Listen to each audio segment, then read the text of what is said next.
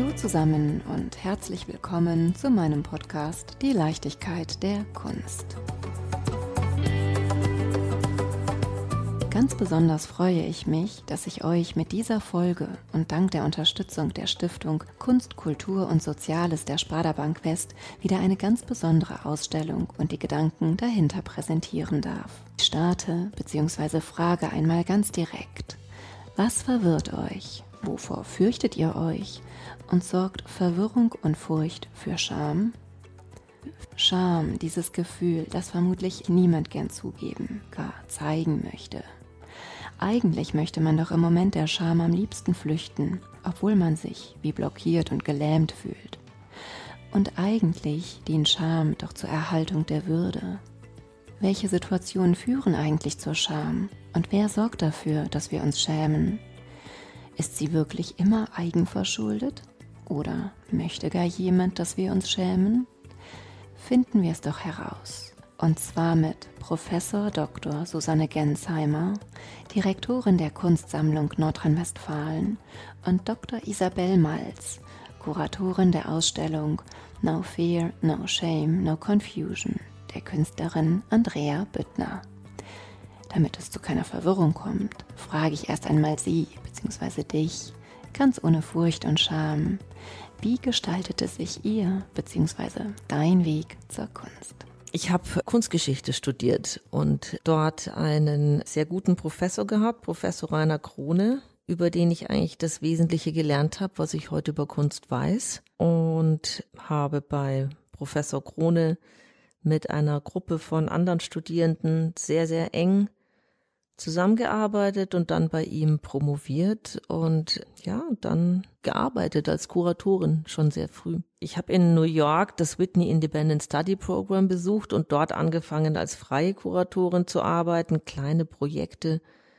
Mit einer Kollegin, auch in Stockholm war das und in Malmö und in Berlin und in München. Und dann war ich am Lehnbachhaus in München und habe da mein wissenschaftliches Volontariat gemacht und dann ging ich als Direktorin an den Kunstverein nach Münster und von dort zurück nach München als Sammlungsleiterin für Kunst nach 45, Gegenwartskunst und dann nach Frankfurt an das MMK Museum für moderne Kunst, das ich dort neun Jahre geleitet habe und von dort jetzt eben hier nach Düsseldorf. Liebe Isabel, und du? Wie war dein Weg? Ja, auch ich habe Kunstgeschichte studiert, aber in Basel bei Gottfried Böhm. Aber ich würde sagen, so meine Beziehung zur Kunst reicht eigentlich früher noch zurück in die Schulzeit. Ich hatte zwei wirklich ganz tolle Kunstlehrerinnen, die selber auch Kontakte zu Galeristen hatten in Basel und bin schon früh als Kind auch mit der verwirrenden Kunst von Beuys in Kontakt gekommen über meine Familie und das war etwas, was ich nicht verstanden habe und was ich erst später begriffen habe, was tatsächlich mich neugierig gemacht hat und mich wahrscheinlich irgendwie auch dazu geführt hat, dass ich Kunstgeschichte studiert habe. Welches Werk war das? Erinnerst du dich noch?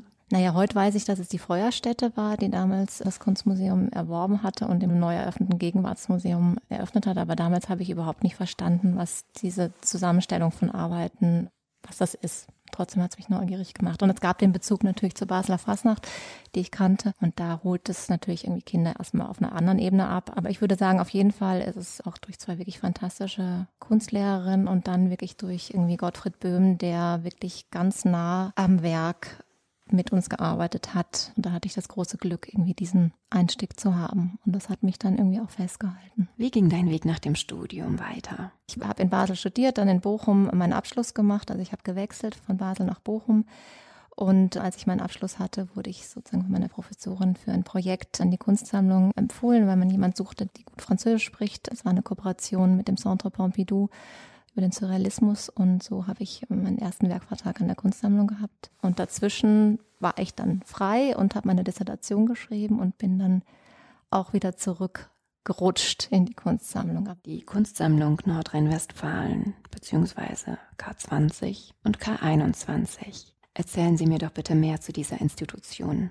Die Kunstsammlung Nordrhein-Westfalen ist das Landesmuseum für bildende Kunst in Nordrhein-Westfalen. Es gibt kein anderes Landesmuseum. Es gibt andere städtische Museen oder private Museen, aber kein anderes Landesmuseum, das sich in diesem Umfang der Kunst widmet. Und wir haben zwei Häuser, das K20 und das K21. Und im K20 konzentrieren wir uns auf die klassische Moderne und die Nachkriegsmoderne. Nicht nur in den Ausstellungen, sondern auch in unseren Sammlungspräsentationen. Und das K21 widmet sich der internationalen Gegenwartskunst in all ihren Medien, also auch Film, Video, digitale Techniken, aber natürlich auch Malerei, Bildhauerei, Konzeptkunst. Ja, das sind eben unsere beiden Häuser. Welche Werke der Sammlung würden Sie hier besonders betonen? Also wir haben ja eine nicht sehr große, dafür aber eine sehr qualitätvolle Sammlung, so dass eigentlich jedes einzelne Werk in unserer Sammlung ein Meisterwerk ist und auch eine besondere Beachtung verdient. Natürlich haben unsere Werkgruppe beispielsweise von Picasso einen besonderen Schwerpunkt in der Sammlung. Der Gründungsdirektor dieses Museums, Werner Schmalenbach, hatte zwei Schwerpunkte. Das eine war Picasso und das andere war Surrealismus. Also da liegen immer noch auch die Schwerpunkte im Sinne von, da haben wir die meisten Werkgruppen. Aber wir haben fantastische Werkgruppen im Bereich des Kubismus und des deutschen Expressionismus der französischen Malerei im frühen 20. Jahrhundert mit eben wie zum Beispiel Matisse, wunderbare Gemälde oder Modigliani, Chaim Sotin. Und wir haben in den letzten Jahren sehr viele Werke von Künstlerinnen erworben, weil es eben ein sehr großes Übergewicht von männlichen Künstlern bislang gab. Wir haben also in den letzten Jahren Werke erworben von Gabriele Münter und Paula Modersohn-Becker, von Ethel Adnan, Lütscher Pape, Alice Neal und vielen mehr. Und wir haben Werke erworben von KünstlerInnen aus nicht westlichen Ländern, zum Beispiel Vertreter des ägyptischen Surrealismus und vieles mehr. Und auf diese Weise haben wir die Sammlung im K20 sehr viel vielstimmiger gestaltet und da eine ganze Reihe von neuen Perspektiven eigentlich eröffnet. Und wir widmen uns heute einer Ausstellung in der Belle Etage des K21 im wunderschönen Ständehaus. Die Belle Etage wird seit 2019 durch die Stiftung Kunst, Kultur und Soziales der Sparda Bank West gefördert. Schenken Sie uns Einblicke in diese Zusammenarbeit? Also die Stiftung Sparda Bank West hat das Museum schon gefördert vor meiner Zeit. Also das ist ein Kooperationsverhältnis, das meine Vorgängerin Maren Ackermann in die Wege geleitet hat. Und anfänglich waren es die sogenannten Künstlerräume, die die Stiftung der Sparda Bank West gefördert hat. Das wurde damals meistens kuratiert oder immer kuratiert von Susanne Meyer-Büser, auch eine Kuratorin hier im Haus. Und wir haben aber dann die Häuser neu strukturiert, so dass diese Künstlerräume weggefallen sind und haben uns anstelle dessen dafür entschieden, zwei Ausstellungsräume im K21 anzubieten. Einen im Untergeschoss für großformatige Ausstellungen und einen kleineren, eben die sogenannte Belle Etage, für kleinere Ausstellungen von jüngeren KünstlerInnen, die aber einen vielleicht doch dezidiert gesellschaftlichen Bezug haben ne, oder eine gesellschaftliche Relevanz haben, die teilweise auch sehr politisch sind. Und darauf hat sich dann die Stiftung der Sparda Bank West ganz tollerweise drauf eingelassen, hat gesagt, ja, dann machen sie eben das. Und seitdem arbeiten wir da zusammen. Na dann halten wir unsere Hörenden nicht länger hin und starten unseren auditiven Rundgang durch die Ausstellung No Fear, No Shame, No Confusion der Künstlerin Andrea Büttner, um ihr Werk ein bisschen näher kennenzulernen. Wie kam es zu dieser Zusammenarbeit? Es kam ganz einfach zu dieser Zusammenarbeit, dass äh, Susanne Gensheimer 2013 schon mal eine große Ausstellung mit Andrea Büttner gemacht hat für das MMK in Frankfurt. Ich habe 2015 Andrea Büttner eingeladen für eine Gruppenausstellung und wir haben festgestellt, wir finden die Arbeit wahnsinnig wichtig und insofern war es in der Zeit, Andrea Büttner einzuladen, bei uns eine Ausstellung zu machen. Ja, so kam es zustande. Welche Rolle spielt der Ausstellungstitel? Es ist einfach ein Werktitel von einem Holzschnitt, den Andrea Büttner vor einigen Jahren gemacht. Da steht ja, einen einfachen, so ins Holz rein geritzten Buchstaben genau dieser Text drauf. No fear, no shame, no confusion. Das ist die Herkunft des Titels. Genau, das war so die Idee und das Austarieren zwischen eigentlich inneren Befindlichkeiten als Künstlerin, Ängsten und ein Verhandeln von äußeren eigentlich Normvorstellungen und Konventionen. Und damit haben wir ja eigentlich alle zu tun. Und das in dem Themenfeld der Kunst, was Andrea Büttner eigentlich seit 2003, aber seit ihrer Dissertation 2008, wo sie über Scham gearbeitet hat, Scham in der Kunst, eigentlich genau mit ihren Arbeiten auch untersucht. Sie kennen Andrea Büttner seit 2013. Mögen Sie mir mehr zu der Person und Künstlerin erzählen? Es ist eine sehr kluge Künstlerin und ich kenne keine andere Künstlerin, die promoviert auch ist, also die eine Doktorarbeit geschrieben hat. Das heißt, sie ist eigentlich sehr interessiert an einer intellektuellen Beschäftigung mit der Welt und mit den Themen unserer Gegenwart. Meistens findet sie dafür visuelle Formen in eben ihrer Kunst, aber sie beschäftigt sich eben auch mit Literatur, mit Kunstgeschichte, mit Theorie, mit Philosophie und bewegt sich auch in einem Umfeld von Menschen, die das tun, also ein intellektuelles Umfeld mit Autorinnen, Künstlerinnen. Also ja, es ist eine sehr, sehr kluge und sehr eigenständige Persönlichkeit, das äh, merkt man ja oder sieht man auch sehr, sehr deutlich in ihrer Arbeit. In welchem Fach hat sie promoviert? Sie hat promoviert in Philosophie am Royal College in London. Und ich meine, das merkt man ja an ihrer Kunst. Also nicht nur dieses, was du gesagt hast, dass sie eigentlich auch diesen Dialog immer wieder sucht mit anderen Künstlerinnen, Philosophinnen, Wissenschaftlerinnen und sie einlädt, eigentlich mit ihr zusammen diese Themen zu denken und mhm. zu bearbeiten. Das, mhm. und das sind eigentlich auch diese Angebote, die sie mit ihrer Kunst zur Diskussion stellt. Also ich würde da auch mit dir übereinstimmen. Also ich kenne kaum eine Künstlerin, die so also eine Sprache entwickelt hat, eine ästhetische Sprache und gleichzeitig intellektuell so weite Themenfelder aufmacht und trotzdem irgendwie da nicht eine intellektualisierte Kunst macht, sondern Gleichzeitig, und das haben wir ja auch in der Ausstellung gesehen, sind es ja für mich auch immer Angebote eigentlich der Schönheit, wie mhm. sie uns als einladende Geste uns eigentlich empfängt mit ihren Ausstellungen. Sind ja jetzt nicht spröde Werke, die sich erstmal nur kopflastig daherkommen, sondern ist ja durchaus auch eine Liebe zum Material, eine Liebe zum handwerklich Herstellen spürbar, auch wenn sie das gleichzeitig wieder selbstreflexiv in Frage stellt mit ihren Arbeiten und eine Anerkennung von eben auch Expertisen von anderen KünstlerInnen, die sie als solches mit in ihre Arbeiten aufnimmt. Also finde ich eigentlich auch eine wunderschöne Geste, die man sonst ja auch oft nicht kennt in der Kunst, wo es um den Geniebegriff geht. Es gibt eine große Ästhetik in den Werken, aber keine, die auf den ersten Blick so eingängig ist. Es ist keine Ästhetik, die klischeehaft ist oder die man kennt, sondern es ist eigentlich eine Ästhetik, die erst auf den zweiten Blick sich ausprägt. Ja, es ist schon eine zurückgenommene Form von Ästhetik und fast schon eigentlich der Versuch, alles ostentativ Ästhetische zu vermeiden. Also zum Beispiel arbeitet sie mit der Technik des Holzschnittes, was ja eher ein ungewöhnliches Material ist oder eine ungewöhnliche Technik in der zeitgenössischen Kunst.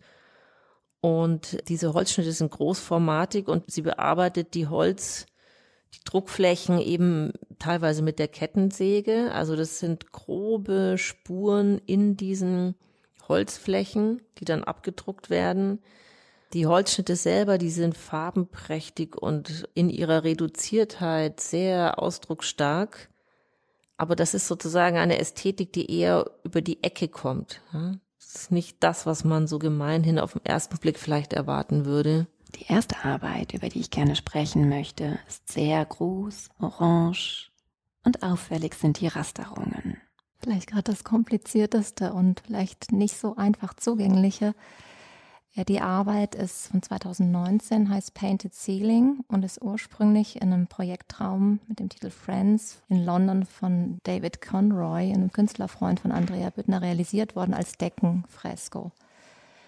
Und das sind neun Ölgemälde, die in so einer rotbraunen Farbe mit so einer leichten Umrandung, die fast sowas wie so was Auratisches irgendwie umspannt, als strenges Raster aneinandergesetzt.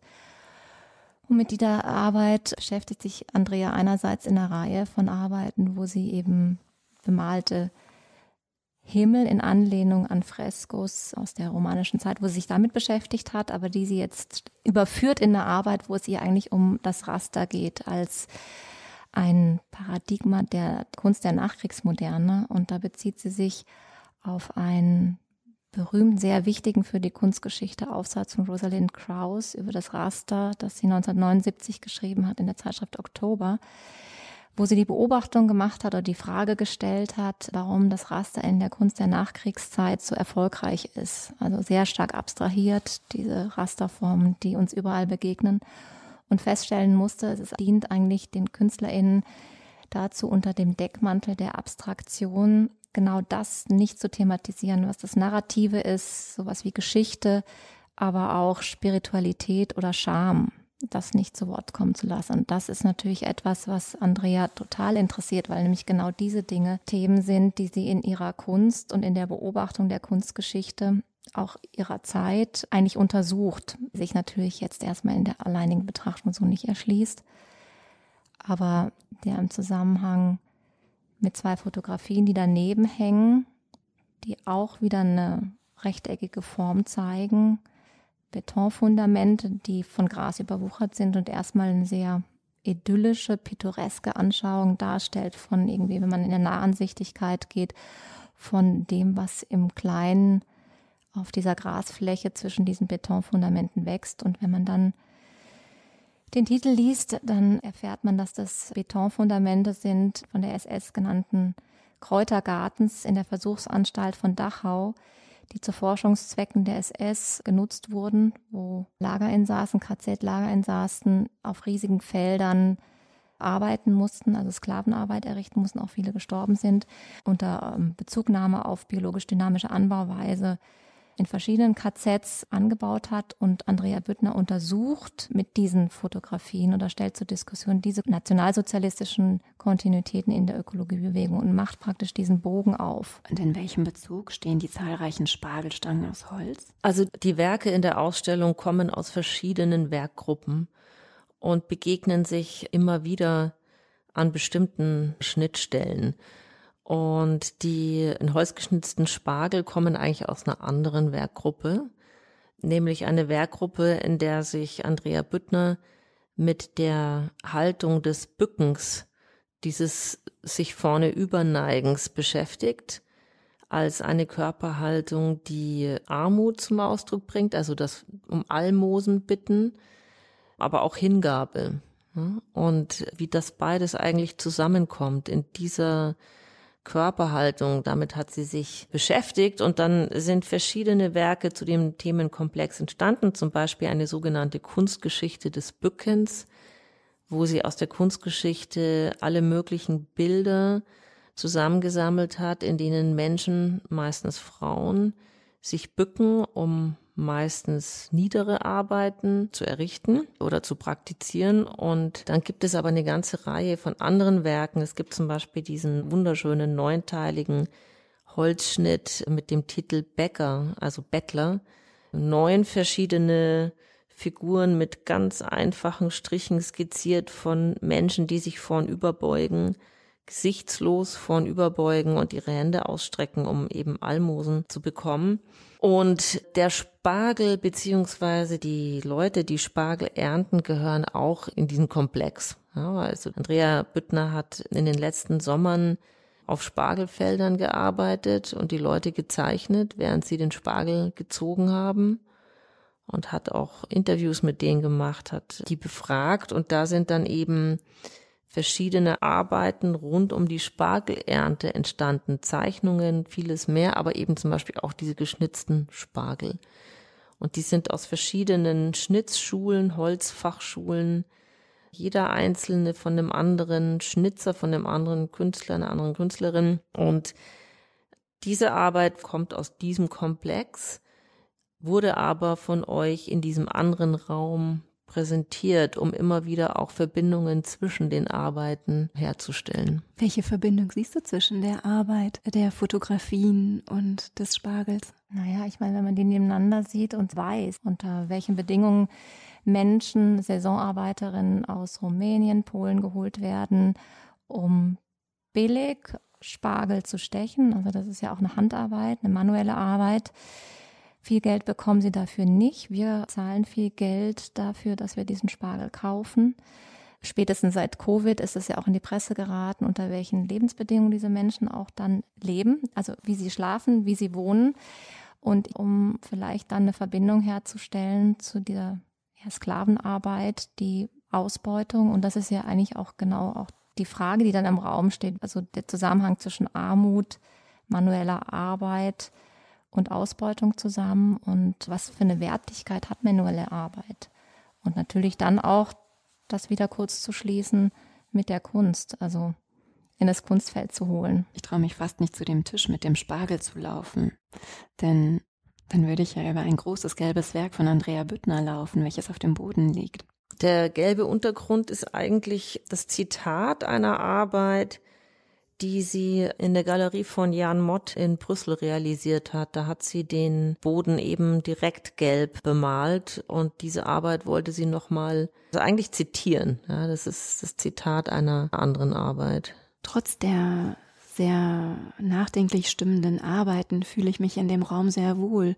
Möglicherweise hat das etwas mit diesem großen blauen Vorhang zu tun, der eine warme Atmosphäre versprüht. Also ich glaube, eine warme Atmosphäre ist nicht das, was Andrea Büttner für ihre Ausstellung beabsichtigt. Und die blauen Stoffbespannungen vor den Fenstern sind in dieser Ausstellung eher Formen von Display. Also es geht dabei auch darum zu verdunkeln, den Raum zu verdunkeln, weil es werden ja verschiedene Videoarbeiten auch gezeigt.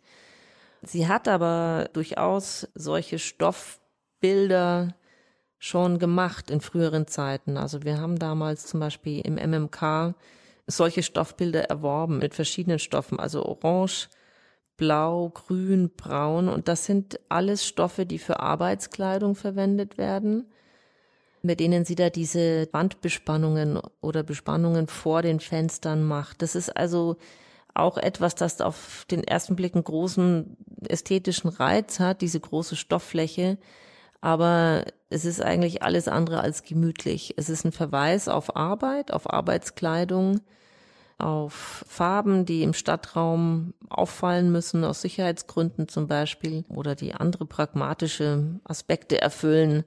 Das ist das mit diesem Stoff. Polizei fällt mir direkt ein in ihren blauen Uniformen. Ja, zum genau, Beispiel, es hat die ja. Funktionalität, sie haben eine Funktionalität in diesem Raum auch. Die haben eine Funktionalität, eine bestimmte Farbe in dem Raum zu schaffen, dieses Licht abzuschirmen. Gleichzeitig sind sie semitransparent, das heißt, man sieht ganz klar die Struktur der Konstruktion, also auch da wieder die Rasterform dieses Rahmens, das heißt, auch da ist die Struktur sichtbar.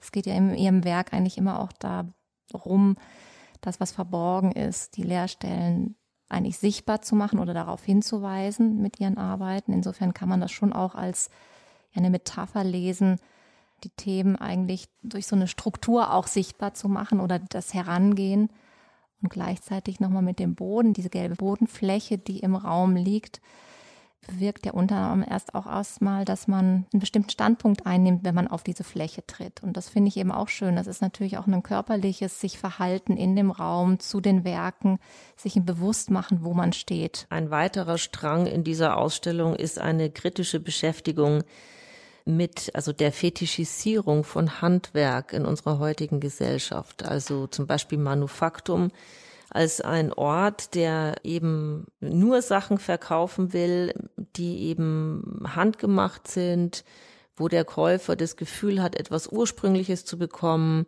etwas, was eine besondere Qualität hat, entsprechend auch einen besonderen Preis hat. Also Dinge, die eigentlich ganz einfach sein sollen, aber sehr teuer im Endeffekt sind die also nur für Leute erschwinglich sind, die auch sehr viel mehr Geld haben als der Durchschnitt, um sich etwas zu kaufen, was man in jedem Baumarkt irgendwie für ein Zehntel bekommt.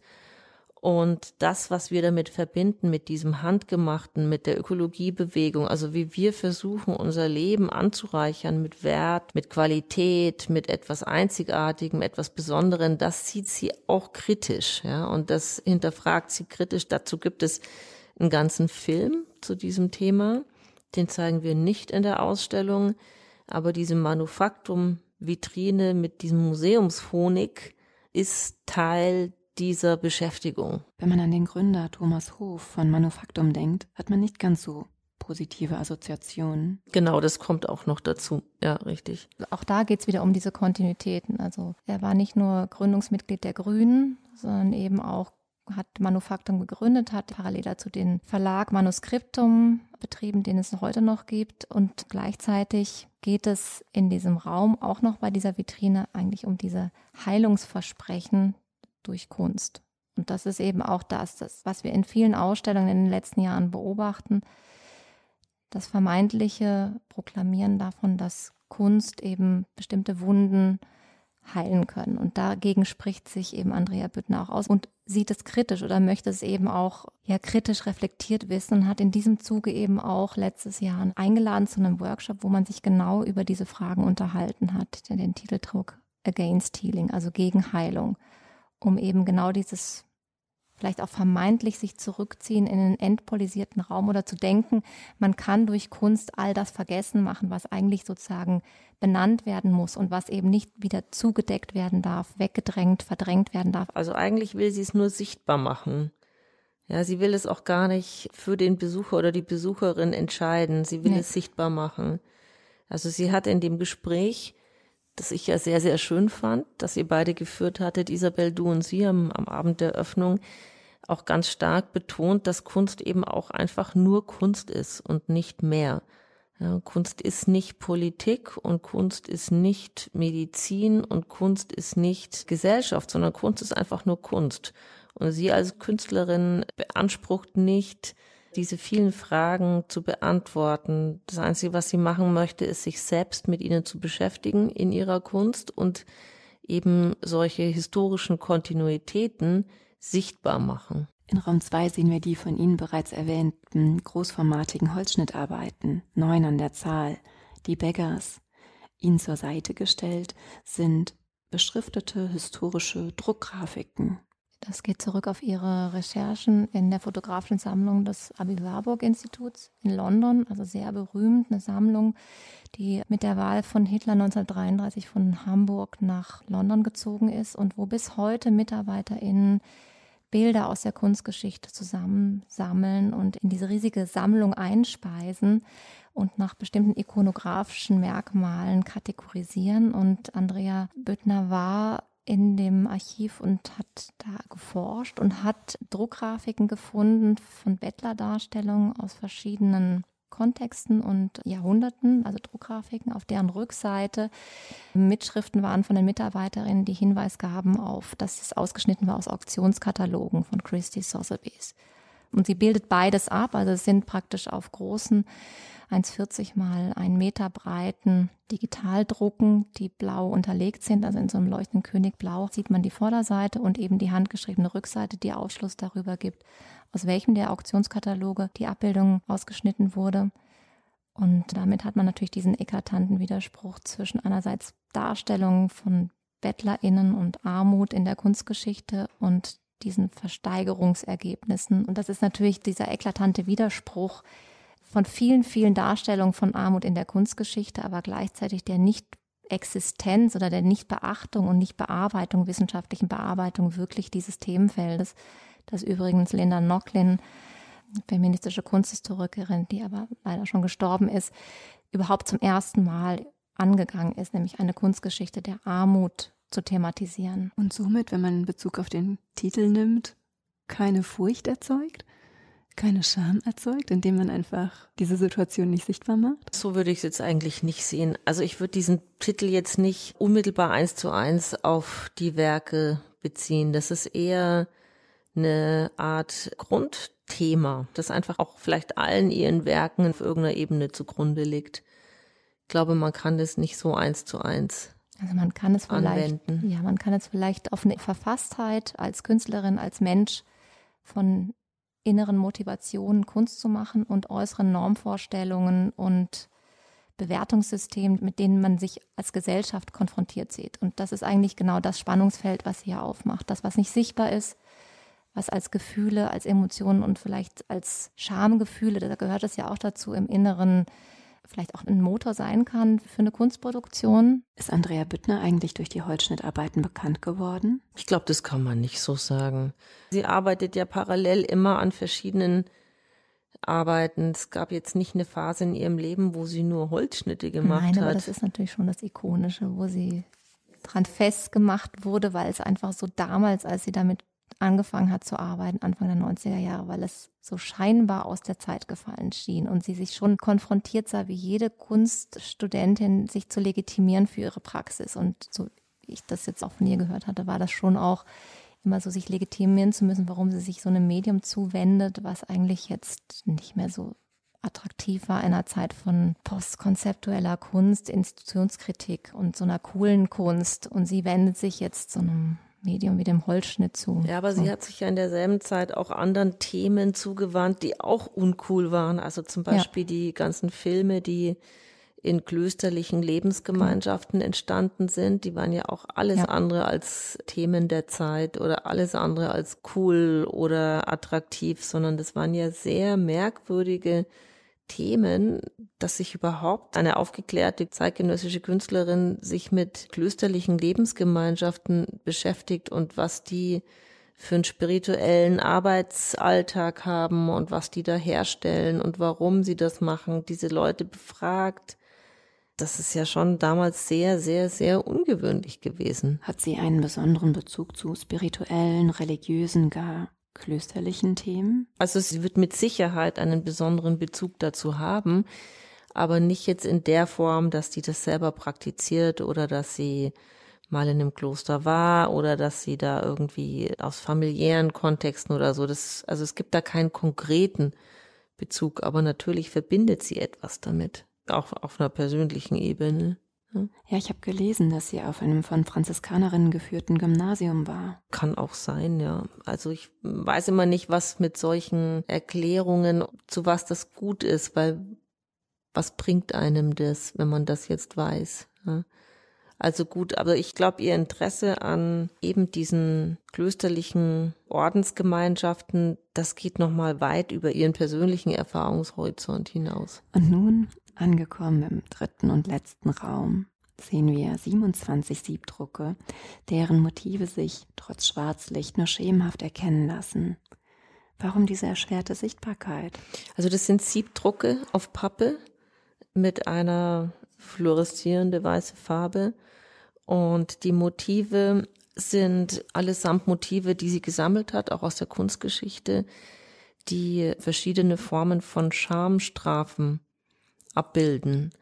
Also von einem Menschen, der an den Pranger gestellt ist, bis hin zu seiner christlichen Kreuzigung stellen diese ganzen Abbildungen eben sogenannte Schamstrafen dar. Also Strafen, wo das Ausstellen des Gestraftwerdens und des Bestraften und dessen Scham Teil der Strafe sind. Also diese Beschäftigung mit den Schamstrafen steht natürlich in diesem ganzen Themenkomplex Scham ist ja ganz logisch. Und sie sammelt diese Abbildungen schon sehr, sehr lange und hat sehr lange darüber nachgedacht, wie kann sie die präsentieren, um nicht dieses voyeuristische Moment, also nochmal werden diese Menschen angeschaut und eigentlich nochmal an den Pranger gestellt, auch wenn auf der Metaebene der Kunst. Also wie kann sie eine Präsentationsform entwickeln, die eben dieses Sehen auf ein Minimum reduziert oder die das Sehen selber erschweren, schwierig machen, fast unmöglich machen. Und dieses Weiß auf Weiß, also diese weiße fluoreszierende Farbe auf der weißen Pappe, das ist eben so eine Form, die sie dafür gefunden hat. Es gibt auch andere Formen, aber das ist die, die sie jetzt für diese Ausstellung entwickelt hat. Warum gibt es so auffällig viele Darstellungen von Frauen, die eine Schamstrafe aushalten mussten? Tja, Frauen wurden immer schon vielleicht, gedemütigt ja, und ähm, vielleicht gibt es einfach mehr vieles. Abbildungen von Frauen, die gedemütigt wurden oder die bestraft wurden, die ganzen Hexen ja. zum Beispiel.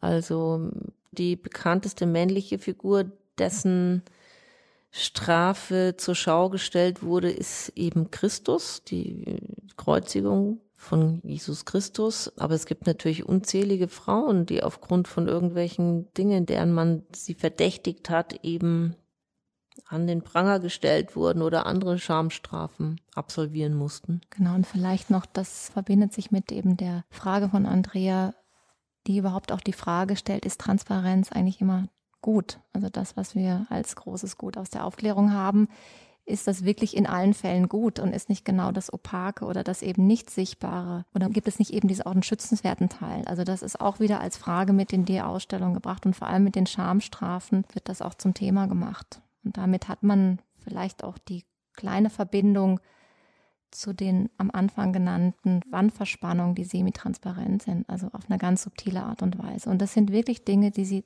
als Frage in den Raum stellt mit ihren Arbeiten. Vielen Dank für Ihre und deine Antworten auf meine Fragen, um das Werk Andrea Büttners ein Stück weit näher kennenzulernen. Ich habe mich hier sehr wohl gefühlt und ganz und gar nicht schämen müssen, beziehungsweise an den Pranger gestellt gefühlt. Und dieses gute Gefühl, das wünsche ich nun auch all meinen Hörenden und Ihnen noch einen sehr erfolgreichen Ausstellungszeitraum. Vielen Dank. Dankeschön. Danke.